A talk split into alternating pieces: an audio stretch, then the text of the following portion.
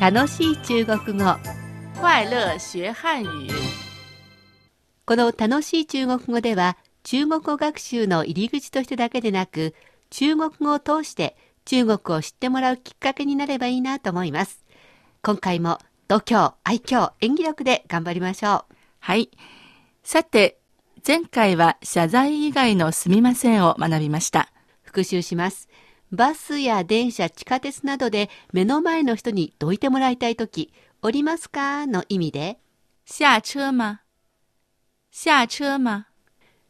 そしてエレベーターなど車ではない時の降りますか？は。下吗下吗大丈夫ですね。次に質問したい時のすみませんはお尋ねしますの意味ですからこんな風に言います。問一下。問一下。ちょっと丁寧に言うと？请問一下。請問。では復習はこのくらいにしてもう少しすみませんの語彙を増やしましょう。例えばお店の人を呼ぶとき服務員。服務員。この服務員、服は含む、員は員、含務員と書きます。サービス係の人っていう意味でしょうかね。はい。以前は女性のウェイトレスを呼ぶときに、小姐なんて呼びましたが、はい今はこの呼び方はしません。そうですね。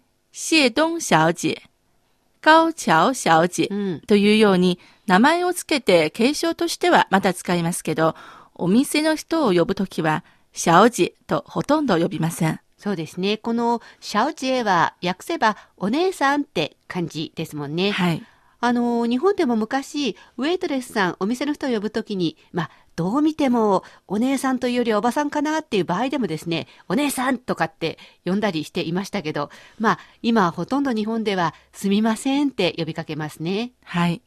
中国では、服務員の他に、最近では、美女と呼ぶこともありますよ。はい。このメイに、まあ、まさに美女なんですけど、まあ、なんか日本人の感じですと、呼ぶ方も呼ばれる方も、まあ、相手が本当に美人ならいいんですけどね、ちょっと気恥ずかしい感じがありますね。まあ、中国でも気恥ずかしく思う人もいますけど、うんまあ一つの流行りとしては囚われていますね。結構使われてますよね。はい。ちなみに男性だと、帅哥と呼びます。これはイケメンという意味ですね。はい。もう一回発音してみましょうか。帅哥。うん。これもちょっと日本人の感じですと、やっぱり呼ぶ方も呼ばれる方も、特に男性はですね、まあ女性は美女って呼ばれて悪い気はしませんけど、男性はどうなんでしょうか？イケメンって呼ばれたら、やっぱりちょっと気恥ずかしいんじゃないでしょうかね？むしろ嬉しく思うでしょう。ではちょっと練習してみましょう。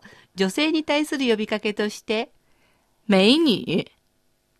美女。美女と書きますね。男性に対しては、帅哥。帅哥。これはイケメンという意味です。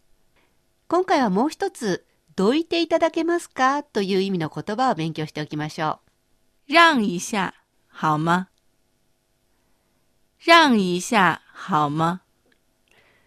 う。例えば、お客さんが通路などを横一列に並んで歩いていたとき、ちょっとどいてもらいたいな、そんな時に使ってみてください。また、目の前のお客さんを追い越したいとき、これを言ってみてください。让一下好吗優しく申し訳なさそうに言ってみてくださいね。では言ってみましょう。让一下好吗？让一下好吗？さらに丁寧に言うこともできます。これも、問一下と同じように、让一下の前に、please の意味の请をつけて、请让一下。请让一下。と言います。はい。えーこれを言われた中国人のお客さんの方はですね、大体は、はと言って譲ってくれると思いますよ。人によって黙って譲ってくれると思います。はい。まあ、中にはメウェンティと言ってくれる人もいますよね。はい。えー日本語のすみません。この言葉を中国語で言いたくなったら、どんな場面なのか。よく考えて、ふさわしい中国語を選んでみてください。ではここで中国語講座担当の先輩講師のインタビューをお届けします。今回は白美恵アナに伺います。それでは1988年から96年まで中国語講座を担当していた白美英さんにお話を伺います。よろしくお願いします。よろしくお願いします。さて、あの、当時ですね、はい。えー中国語講座を聞いていたリスナーの反応、様子はどんな風でしたか？あの、ご承知のように、日本語部にはお便りのセクションがあって、当時は今のようにネットや日本の国内でも中国語教室が多くなかった時代でしたので、リスナーの方々からのお便りは大変多く、その中で中国語講座をお聞きになったリスナーの方々からのお便りが大多数を占めました。やはり番組の中でも中国語講座が人気だったってことですね。そうですよね。で、えーっと、白さんははい日本語部に入ったのはいつですか、あの、1988年です。そしてすぐ中国語講座を担当しましたか？そうですよね。私は1988年に日本語部に入って仕事を始め、あの、その年に陳信先生と中国語講座のためのテキストを編集しました。それは初級、中級、中国語のテキストと中国語のヒアリング、今週の歌、あそして関東語という5つのテキストでした。いろいろあって大変そうなんですけど、あの、当時は今と違っていろいろ大変なこともありましたよね。そうですよね。当時パソコンもないんですよね。コピーもなかったんですよ。そしたらね、私は何度も書き写して構成しましたので、疲れ果ててしまいました。確かに大変だったんですよ。うん。それでもね、私はとても楽しくて達成感がありました。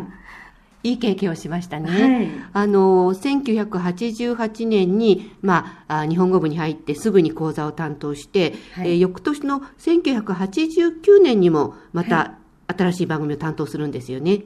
そうですよね。今週の歌という番組を担当しました。リスナーの方々から励ましのお便りをたくさんいただきましたので、あなたは私よりも有名だよと先輩に言われたことがあもうありました。やっぱりそれだけこう、注目される番組を担当してたってことですね。何かあの、当時、いろいろリスナーの方との交流というか、学習の上であったんですか？はい。あの、当時はね、あの、大体毎年の年末にリスナーの方々がテキストの中の言葉をカセットテープに吹き込んで送ってくださいました。私は陳信先生と諸光先生に協力して、一つ一つ聞いてからコメントをつけてフェンドバックしました。